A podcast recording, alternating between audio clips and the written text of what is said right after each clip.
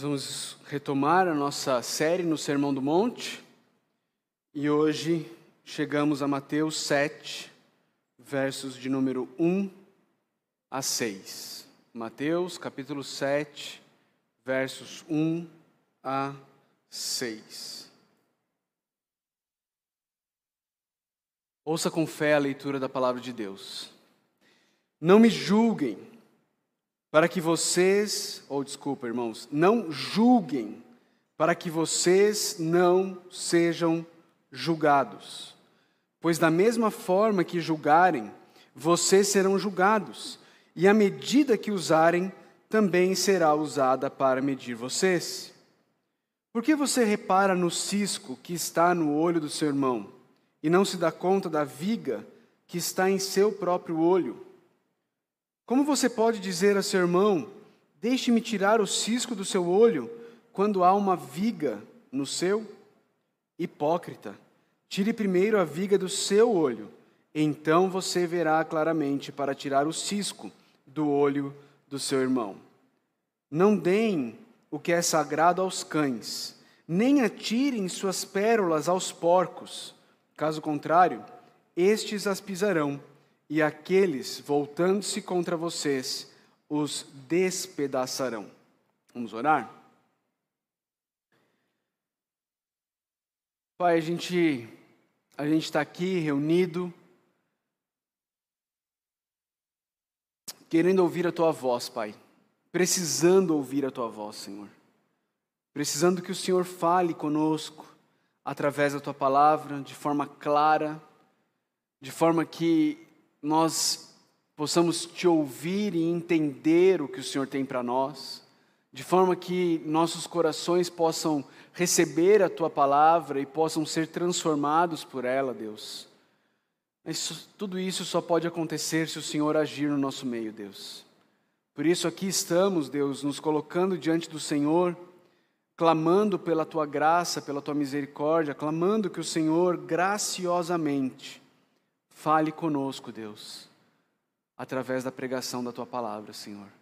Pai, nós cremos no teu Santo Espírito, por isso pedimos que ele haja de maneira sobrenatural e poderosa com a palavra que ele inspirou, Deus.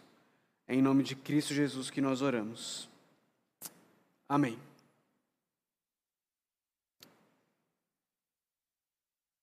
Estamos seguindo no nosso estudo no Sermão do Monte. Já há alguns meses nós paramos por causa da Páscoa, por causa do batismo, mas agora estamos retomando o estudo no Sermão do Monte. E hoje chegamos numa das passagens, talvez eu, eu arrisque dizer que seja a passagem mais conhecida do mundo. Antigamente, se você conhecesse alguém que não era um cristão e perguntasse para esse alguém assim: tem alguma passagem na Bíblia que você conhece? Normalmente a pessoa ia conhecer João 3,16. Era, era uma passagem que mesmo um não cristão conhecia. Hoje em dia, eu, eu chuto, tá? Eu chuto que a passagem mais conhecida da Bíblia por não, não cristãos é: Não julgueis para que não sejais julgado. E é uma passagem extremamente conhecida uh, e é usada exatamente por cristãos e não cristãos para impedir que pessoas venham falar sobre áreas da minha vida que precisam ser mudadas. Como eu disse, é, essa passagem é muito conhecida, mas ela também é bastante mal interpretada. Essa passagem também é muito interessante porque ela é uma passagem em que Jesus ele faz uso do humor. Ele faz uso do, do humor e do absurdo para ensinar verdades preciosas. Veja, o, o fato dele dizer que não devemos julgar, no versículo 1, e depois no versículo 6, a ele chamar pessoas de porcos e de cães, tem humor nisso daqui. Não é? Tem absurdo nisso daqui. Mas antes da gente entrar na passagem, a gente precisa lembrar que nós estamos estudando o Sermão do Monte e que o foco do Sermão do Monte é o reino de Deus. E é falar sobre quais são as marcas do cidadão do reino de Deus, não é? E nós vimos algumas semanas atrás Jesus dizendo que se a minha e a sua justiça não for em muito superior à dos fariseus e mestres da lei, nós estamos perdidos e nós não entraremos no reino dos céus. Com isso em mente, a gente entra na passagem de hoje, onde Jesus vai falar sobre o tipo de relacionamento que os cidadãos do reino dos céus devem cultivar. Ele começa no versículo 1 dizendo: Não julguem. Não julguem para que vocês não sejam julgados. E aqui a gente precisa definir o que é julgar. O que é julgar? Ah, se você olhar no dicionário, você vai perceber que julgar pode ser o mesmo que avaliar, dizer se algo é bom ou ruim, se um comportamento é certo ou se um comportamento é errado, se algo é melhor ou pior do que outra, do, do que outra coisa. Mas será que é sobre isso que Jesus está falando?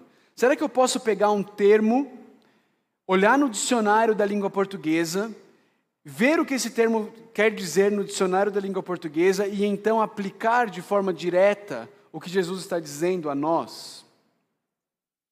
Será que ele está dizendo que ninguém deve avaliar ou discernir algo? Será que, que Jesus está dizendo que nós não devemos ah, avaliar ou discernir se uma atitude ou se um comportamento é certo ou se ele é errado? Será que é isso que Jesus está dizendo? Porque se você levar essa passagem para a rua e perguntar para não cristãos o que isso significa, muito provavelmente é isso que as pessoas vão entender do não julguem, para que vocês não sejam julgados. Você encontra essa passagem muito, muito comumente sendo citada em comentários nas redes sociais, quando alguém ah, critica um herege. Quando alguém aponta um pregador herege e diz isso que ele está ensinando é heresia. Em seguida, nos comentários, uma multidão de comentários dizendo: Ah, vocês não podem julgar, vocês não podem julgar, não julguei para que não sejam julgados. Mas será que é isso que Jesus está ensinando? Será que Jesus ensinou que cada um deve cuidar da sua própria vida e que quem somos nós para dizer se uma pessoa está certa ou se ela está errada? Queridos, com certeza não é isso que Jesus está ensinando. Não é isso que ele está ensinando aqui, porque não é isso que ele ensinou de forma geral no seu ensino, e não é isso que a Bíblia ensina vez após outra. A Bíblia está repleta de, de, de, passagens onde eu e você, nós somos ensinados a instruirmos uns aos outros, corrigirmos uns aos outros. A Bíblia nos diz que eu e você temos o compromisso, enquanto corpo de Cristo, de corrigirmos os rumos uns dos outros, de, de irmos uns aos outros e dizermos: Saulo, cara, esse não é o caminho. Esse caminho que você está indo, ele está errado. Meu irmão, volta. A, a palavra de Deus nos chama a fazer isso várias vezes, várias vezes. O próprio Senhor Jesus chamou pessoas com quem ele conviveu de raça de víboras e sepulcro caiados, não é? Então não tem como nós interpretarmos esse texto como Jesus ensinando que nós não devemos corrigir ninguém, que nós não devemos exortar ninguém, que nós não devemos dizer para ninguém que essa pessoa está errada. Então, o que é que Jesus quer dizer quando ele diz não julguem? Queridos, Sempre que a gente estuda a palavra de Deus, mas em especial os evangelhos, a gente precisa ter a clareza de que Jesus ele estava falando num contexto judaico. Jesus estava falando com judeus para judeus, ok? Jesus estava vivendo em Israel no primeiro século, falando com judeus. E, e, e é interessante porque o Evangelho de Mateus ele, ele, ele foi escrito também com a, a audiência primária judaica. Marcos, Lucas e João não escrevem para judeus, Mateus escreve. Mateus escreve para judeus. Inclusive, é o único livro do, do Novo Testamento escrito em hebraico, no original. O único livro do Antigo do Novo Testamento. Então a gente precisa ter essa, essa, essa percepção e, e sempre buscar um pano de fundo no Antigo Testamento para entender o que eles estão falando. E quando, quando essa palavra julgar, esse verbo julgar, ele é usado no, Novo, no Antigo Testamento, diversas vezes ele é usado no sentido de condenar, no sentido de destruir. Esse verbo ele é usado muitas vezes no Antigo Testamento para falar sobre o juízo que Deus iria trazer sobre as nações que não se arrependessem. Veja comigo como ele foi usado lá no profeta Sofonias, capítulo 3, versículo 8. Lá em Sofonias diz assim: Por isso, esperem por mim, declara o Senhor, no dia em que eu me levantar para testemunhar, decidi ajuntar as nações, reunir os reinos e derramar a minha ira sobre eles. Toda a minha impetuosa indignação, o mundo inteiro será consumido pelo fogo da minha zelosa ira. Percebe o que, que Jesus está dizendo? Percebe o que Deus está falando aqui? Ele está dizendo: olha, o meu juízo, o dia que eu julgar, o mundo inteiro será consumido. Essa é a palavra consumido pelo fogo da minha zelosa ira. Queridos, quando Jesus nos proíbe de, de julgarmos, ele, ele não está dizendo que nós não temos a autoridade ou autorização para avaliarmos, discernirmos entre o certo e o errado. O que ele está nos proibindo, queridos, é de condenarmos as pessoas é de destruirmos as pessoas, é de considerarmos as pessoas acabadas, é de olharmos para alguém e falar: esse aí não tem jeito. É, é disso que Jesus Cristo está falando. É quando eu e você olhamos para um irmão, para uma irmã, ou para alguém que não é um irmão, não é uma irmã em Cristo, olhamos para essa pessoa e a condenamos de forma final e definitiva. É quando eu e você, a gente se coloca na cadeira, no trono, que apenas Deus deveria se sentar. É quando eu e você nos recusamos a perdoar alguém. É assim que eu e você julgamos essas pessoas. Quem é que pode sentar na cadeira do justo juiz? Quem é que pode consumir quem é que tem o direito de decidir não perdoar uma pessoa? Apenas e tão somente o próprio Deus. O próprio Deus. Quando eu e você nos colocamos no lugar de Deus e, e olhamos para alguém e dizemos: Esse aí não tem jeito, não quero mais saber, de você, com, você eu não quero mais nada. Nós estamos nos colocando no lugar de Deus. E nós estamos julgando, condenando, destruindo o nosso próximo. Nosso papel não é esse, queridos. Nosso papel não é esse. Jesus está ensinando para a gente aqui, queridos, a não fazer o mesmo que Paulo ensinou os romanos. Dá uma olhada em Romanos 14, 10. Paulo diz assim: Portanto, você, por que julga seu irmão e por que o despreza, porque despreza o seu irmão. Percebe que julgar e desprezar está num paralelismo sinônimo aí no apóstolo Paulo?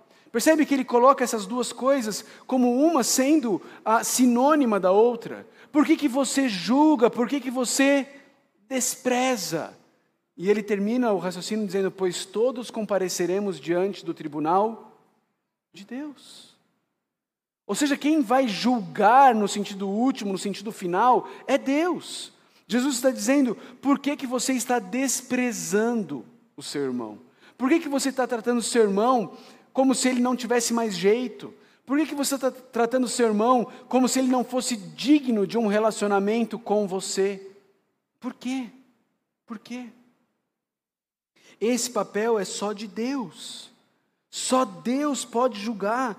Jesus já nos ensinou em João 5:22 que Deus colocou ele na posição de juiz e que cabe a ele julgar a todos. Está lá em João 5:22. Problema, queridos, é que eu e você nós gostamos de nos sentar na cadeira de Deus. Nós gostamos de nos sentar no trono de Deus. Gostamos de tirar o lugar dele. Nós usurpamos o trono de Deus, o lugar de Deus. E aí nós começamos a olhar as pessoas de cima para baixo, como se nós fôssemos melhores do que elas. A questão, queridos, é, é a seguinte: suas críticas, suas críticas têm a intenção de restaurar um irmão e ajudar esse irmão a perceber o caminho errado que ele está trilhando, trazê-lo para mais perto de você e trazê-lo para mais perto de Deus, ou as suas críticas visam a condenação sumária, a destruição daquela pessoa tirar aquela pessoa da sua vida, do seu caminho. Percebe? Às vezes, a conversa pode ser exatamente a mesma, mas a intenção pode ser completamente diferente. Deixa eu dar um exemplo prático aqui. Vamos dizer que uma irmã entre aqui para assistir o culto, para participar do culto, para prestar culto ela entra aqui com uma roupa indecente. Ok? Uma roupa indecente. E eu sei que prontamente todas as mulheres da igreja vão perceber. Não é? O radarzinho ligado vai pip, pip, pip, pip, né? Achei, não é? Aquele momento, as irmãs da igreja, elas têm três opções diante delas. A primeira delas é calar. É calar, talvez por medo, mas e se eu falar com ela, o que, que ela vai pensar de mim? Não é? Calar por desprezo, ah, não, ela que, que aprenda, ela que cresça, ela que, que se vire. Ou então ela vai falar. E aí no falar ela tem duas opções.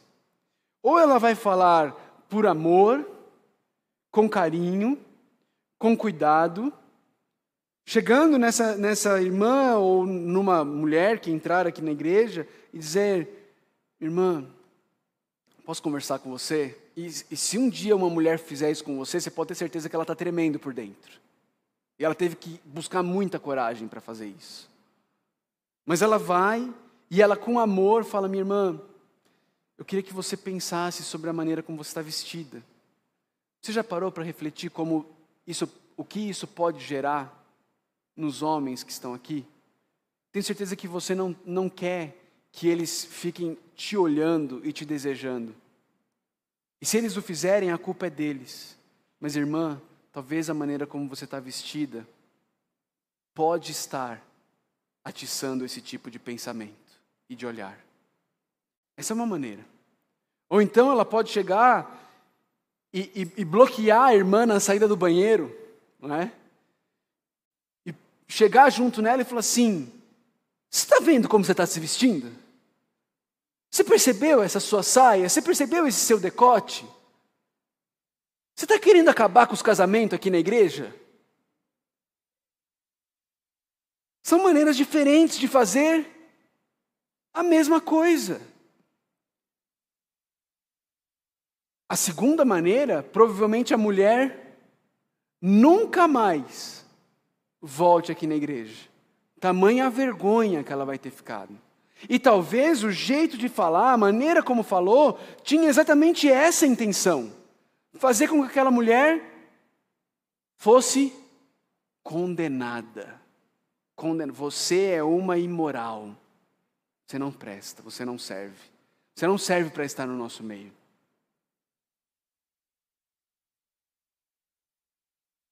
Como, como tem sido as nossas críticas, as nossas exortações A gente, a gente fala em amor porque a gente quer trazer para perto, a gente quer trazer para perto de Deus, nós queremos ajudar a mudar. Ou nossa fala é uma fala de condenação, de destruição, de desprezo?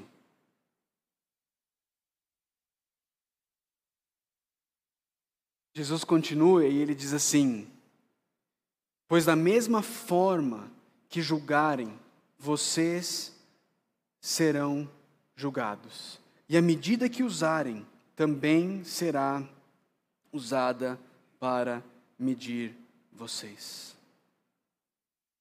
Queridos,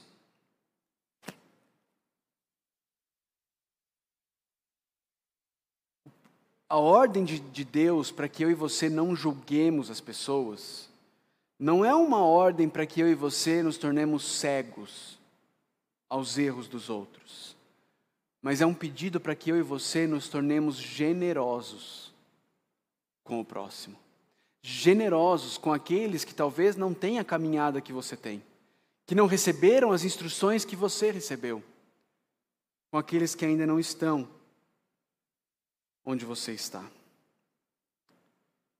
Jesus está dizendo: usem com os outros a medida que vocês querem que seja usada com vocês, porque é exatamente isso que vai acontecer. Se você posar de juiz, se você for o intransigente, se você é aquela pessoa, olha, errou comigo, é uma vez só, sem misericórdia, sem generosidade, sem perdão. Jesus está nos ensinando, meu irmão, minha irmã, que provavelmente você ainda não experimentou o perdão, a generosidade e a misericórdia que Deus tem para nós. Se você age com intransigência, é com intransigência que você será tratado por Deus. Pesado, né? Mas é exatamente isso que Jesus fala de novo em Mateus 18. Lembra da parábola? Lembra da parábola de Mateus 18? Um homem devia uma quantia impagável. O rei generosamente o perdoa, mesmo ele não tendo como pagar. Ele sai de lá e encontra outro que pecou contra ele, que, que deve para ele uma quantia pagável. Ele agarra, esgana, joga na cadeia e fala: Você não vai sair daí enquanto você não me pagar tudo que você deve. O rei, quando fica sabendo, chama de volta. Joga ele na cadeia. Para que ele pague tudo o que ele deve. E Jesus termina essa parábola dizendo: Assim fará com vocês, o meu Pai, se vocês não perdoarem uns aos outros. Olha a seriedade do que Jesus está dizendo.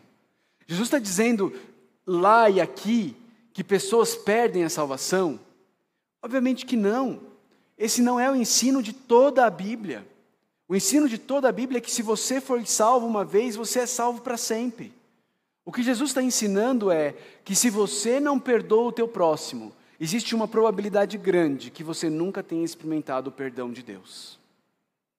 Existe uma grande probabilidade disso ter acontecido.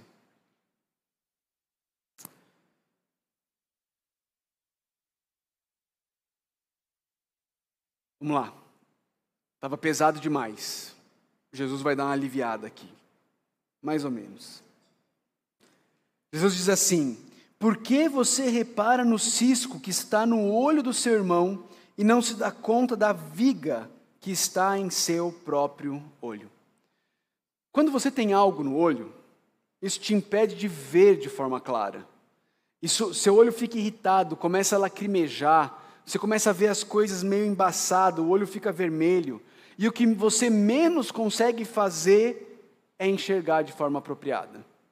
Não é verdade? A mesma coisa acontece com as nossas almas, queridos. Quando existe amargura, quando existe rancor, quando existe ira, quando existe inveja, quando existe ausência de perdão, quando existe ambição, as nossas almas, elas não nos permitem ver enxergar a vida de forma apropriada. Nós vemos tudo a partir de uma perspectiva nebulosa, uma perspectiva pecaminosa que está dominando as nossas almas. Sabe o que acontece quando quando eu e você estamos cheios de amargura, a gente começa a olhar para as pessoas ao nosso redor e a gente começa a achar que elas estão contra nós. Que tudo que elas fazem, elas fazem para nos atacar. Que tudo que elas fazem, elas fazem para nos ferir. A gente passa a ver nas outras pessoas aquilo que na verdade está dentro da gente.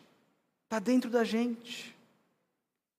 Nós julgamos motivações, nós julgamos caráter, nós não apenas condenamos as ações das pessoas, mas a gente começa a imaginar e a supor as motivações por trás das ações.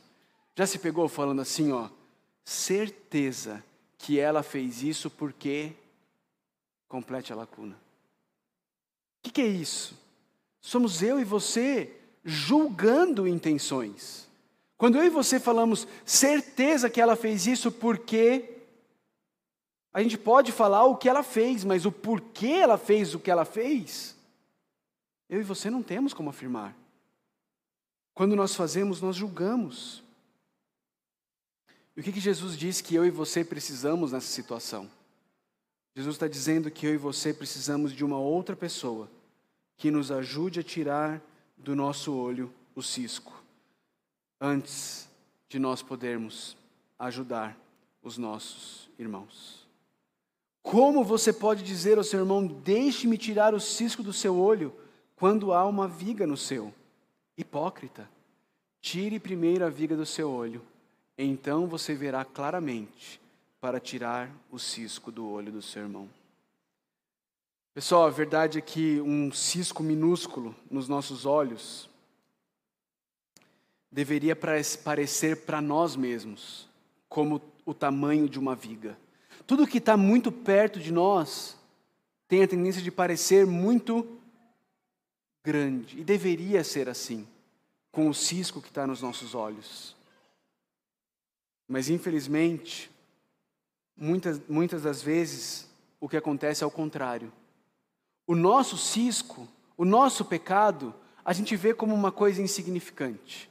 A gente vê como algo nada importante. A gente vê como algo pequeno, corriqueiro, uma multinha de trânsito e nada mais. Já na vida dos nossos irmãos, ah, o pecado na vida dos nossos irmãos é pena de morte é execução sumária, é cadeira elétrica e não tem nem direito a um último pedido de perdão. Devia ser ao contrário, queridos. A gente precisa aprender a valorizar enormemente o pecado nas nossas vidas.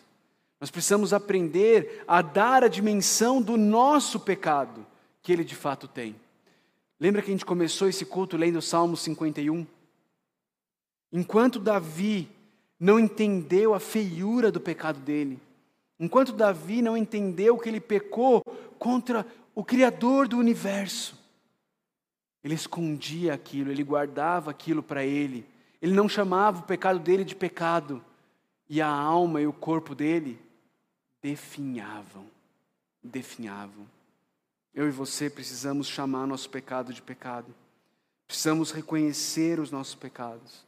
Precisamos pedir ajuda para que nossos irmãos nos ajudem a tirar o nosso cisco do nosso olho, para que aí então, quem sabe, nós possamos ajudar algum irmão que esteja com o cisco no olho dele.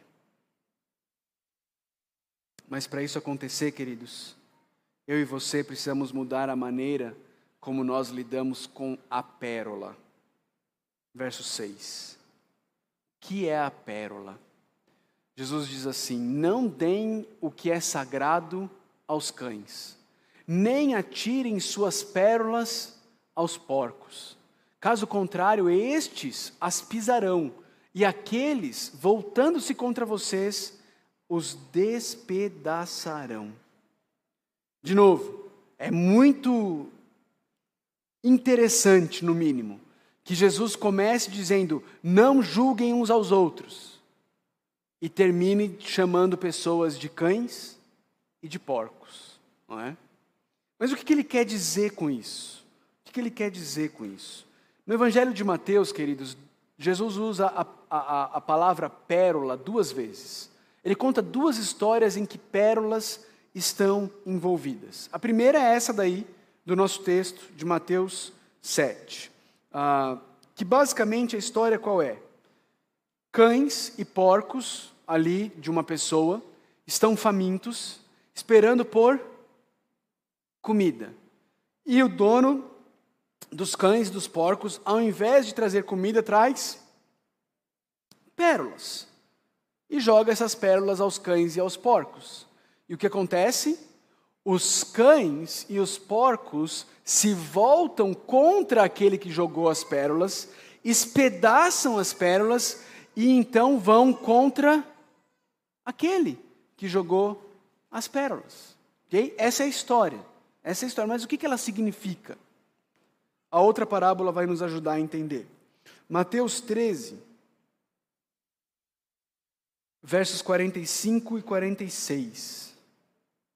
Diz assim: O reino dos céus também é como um negociante que procura pérolas preciosas. Encontrando uma pérola de grande valor, foi, vendeu tudo o que tinha e a comprou. O que, que, são as pérolas nessas duas parábolas, nessas duas pequenas histórias que Jesus conta, conta em Mateus? As pérolas, queridos, são o Evangelho. É isso que são as pérolas. Elas são o Evangelho. É, essas duas parábolas, elas nos mostram atitudes distintas, diferentes para com os evangelhos. Os cães e os porcos, eles estão interessados no quê? Os cães e os porcos estão interessados em suprir as necessidades físicas deles. Eles estão preocupados com o aqui e com o agora. Eles querem só encher o bucho, resolver o problema do estômago que está roncando. E eles querem comida. E quando o dono joga pérolas, que vale mais ou menos do que comida? Vale muito mais do que comida eles destroem a pérola e atacam o dono. Já, já o negociante que procura pérolas preciosas, quando ele encontra as pérolas preciosas, o que, que ele faz? Ele vende tudo o que ele tem. Ele vai lá e compra a pérola, porque ele entendeu o valor da pérola. Essas duas parábolas, de novo, elas falam sobre duas reações diferentes ao Evangelho. Elas trazem algumas lições para nós, duas lições, uma secundária e uma primária. Vou começar pela lição secundária. A lição secundária, queridos, é que eu e você nós precisamos ser sensíveis no como e no quando nós vamos tirar o cisco do olho das pessoas. Algumas pessoas que, com as quais nós convivemos ainda não têm total compreensão do valor do Evangelho. E quando são apresentadas aos valores do Evangelho e ao valor do Evangelho, aquilo para elas não faz muito sentido.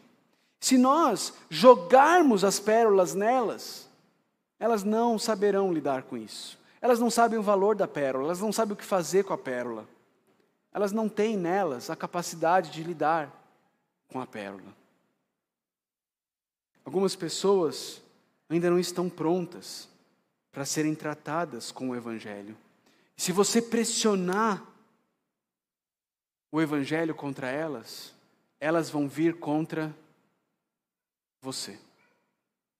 Mas a lição mais importante, queridos, é que você só vai ser capaz de ser uma pessoa que fala a verdade em amor. Você só vai ser capaz de ser uma pessoa que pode, a, a, que, que pede ajuda para se livrar dos seus ciscos e que pode ajudar outros depois a lidar com o pecado deles, quando você tiver percebido a beleza do Evangelho do Senhor Jesus Cristo, da mesma forma que o negociante percebeu. Quando você tiver percebido a beleza do Evangelho do Senhor Jesus Cristo, aí sim você vai ser capaz de, de valorizar o Evangelho, de valorizar o tratar dos seus pecados, de valorizar aquele irmão, aquela irmã que chega até você e fala para você, meu querido, minha querida, isso precisa mudar na sua vida, isso está errado. Quando você entender que o seu pecado, ele é contra o Senhor Jesus Cristo que morreu na cruz do Calvário por você.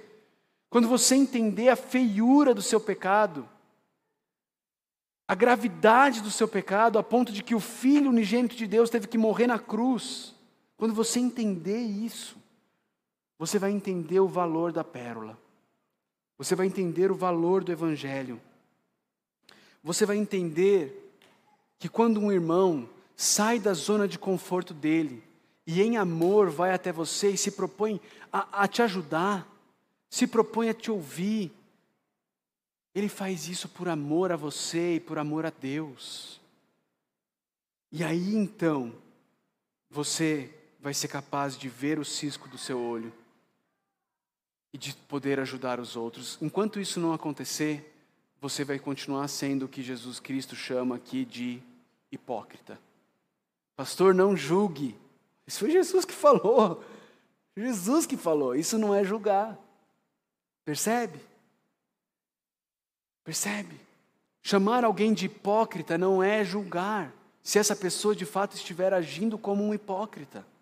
Ninguém pode lidar com os meus pecados, mas eu consigo ver e lidar os pecados de todo mundo.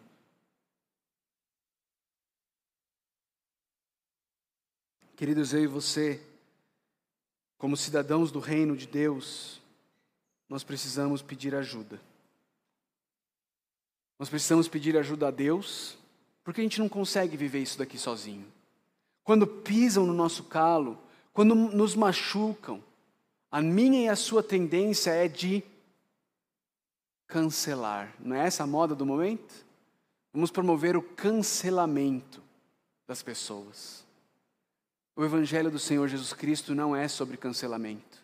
O Evangelho do Senhor Jesus Cristo não é sobre condenação e execução.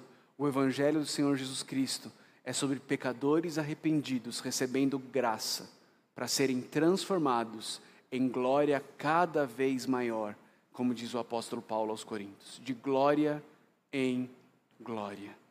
O Evangelho do Senhor Jesus Cristo não é sobre pessoas que nascem prontas, que não precisam de correção. O Evangelho do Senhor Jesus Cristo é sobre pecadores arrependidos que clamam por misericórdia